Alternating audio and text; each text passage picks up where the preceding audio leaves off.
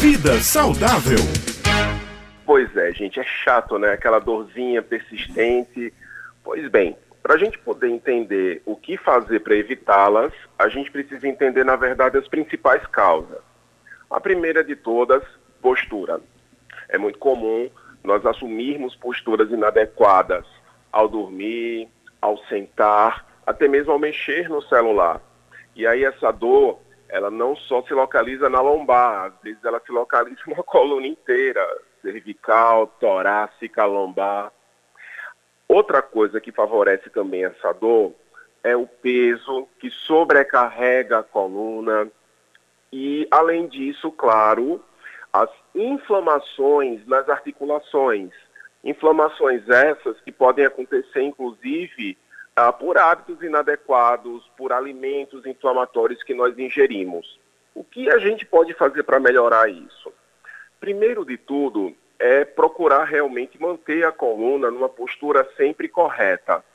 Tá? Isso ah, inclui, inclusive, a, às vezes, a troca de um colchão, se o colchão ele não tiver adequado, ele pode fazer com que você passe a noite de sono com a coluna desalinhada, e esse desalinho da coluna pode fazer sim com que realmente você acabe sentindo dores.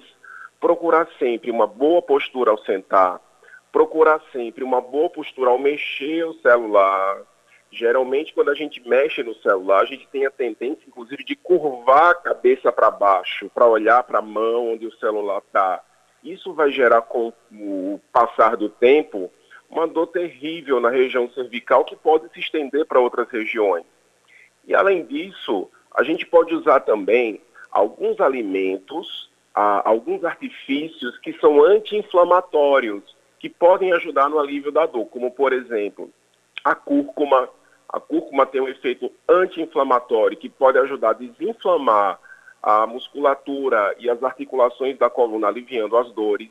Garra do diabo, que é uma planta também muito antiga, muito conhecida, a gente pode fazer com ela algum chá, que também tem um efeito anti-inflamatório muito bacana. Ômega 3, que é anti-inflamatório, como já discutimos aqui várias vezes nos nossos encontros, tá? E, óbvio, óbvio, as, o magnésio, esse magnésio ele tem um efeito de relaxante muscular, que vai relaxar a musculatura da coluna, aliviando um pouquinho as dores. Doutor Alan, justamente minha pergunta seria sobre o relaxante muscular. Muitas vezes, né, mesmo sem nenhuma consulta médica, naquele dia mais cansado, mais exaustivo, a gente chega em casa e toma logo um relaxante muscular antes de dormir, já porque está sentindo ali aquele peso na coluna. Quais são as consequências a longo prazo que isso pode causar?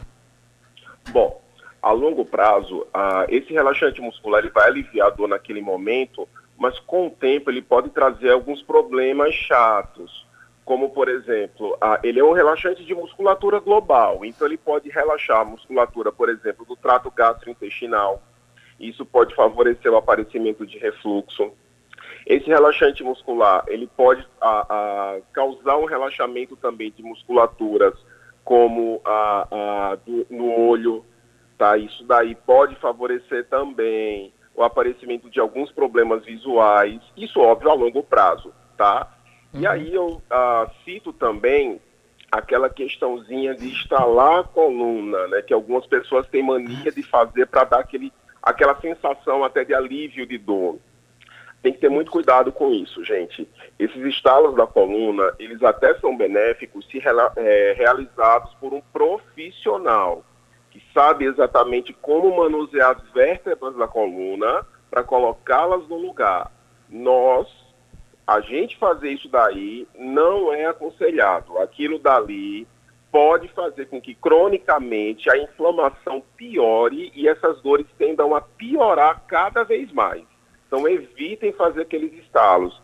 Se eles acontecerem naturalmente, não tem problema mas fazer aquilo dali rotineiramente só se for com orientação de um fisioterapeuta, de um profissional.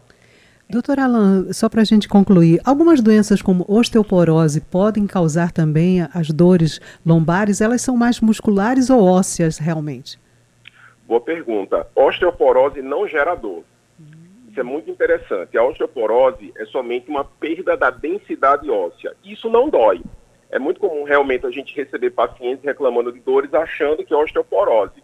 Essas dores elas são muito mais musculares, tá? principalmente relacionadas à postura inadequada e por aí vai, e também articulares, mas dentro do osso em si, normalmente não.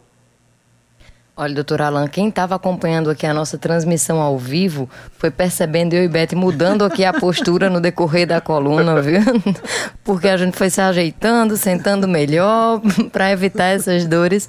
Espero que também tenha servido para todos os ouvintes que estão acompanhando o Jornal Estadual, que tenha todo mundo se organizado assim para evitar essas dores. Muito obrigada mais uma vez por esse bate-papo sempre tão agradável e até a próxima quinta-feira. Tchau, tchau. Até quinta.